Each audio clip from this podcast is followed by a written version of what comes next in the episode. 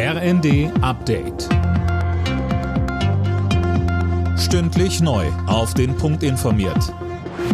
Ich bin Cornelius Dreger. Israel soll mehr tun, um die palästinensische Bevölkerung im Gazastreifen zu schützen und die humanitäre Lage zu verbessern. Das hat der Internationale Gerichtshof in Den Haag gefordert.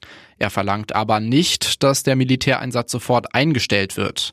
Am Rande einer Afrikareise äußerte sich auch Außenministerin Baerbock zur aktuellen Lage in Gaza. Sie betont, es gilt das humanitäre Völkerrecht. Dieses muss die israelische Regierung genauso einhalten wie alle Staaten auf der Welt, auch in einem extrem schwierigen Umfeld, in dem die Terrorismusorganisation Hamas alle Regeln bricht und Menschen als menschliche Schutzschilde missbraucht.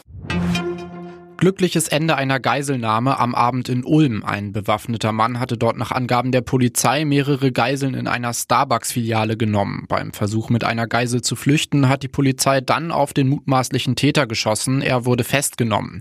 Alle Geiseln blieben unverletzt. Die Hintergründe sind noch unklar.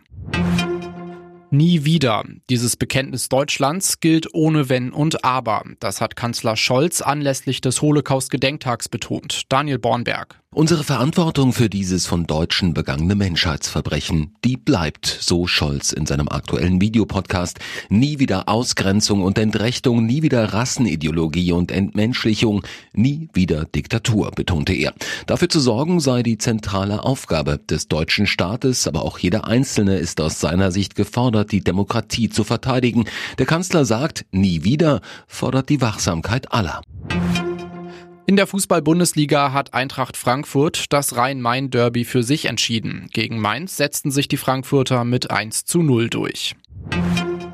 Die deutschen Handballer haben den Einzug ins EM-Finale verpasst, trotz einer starken Leistung. Gegen Weltmeister Dänemark reichte eine 14 zu 12 Halbzeitführung nicht. Die Dänen gewinnen mit 29 zu 26.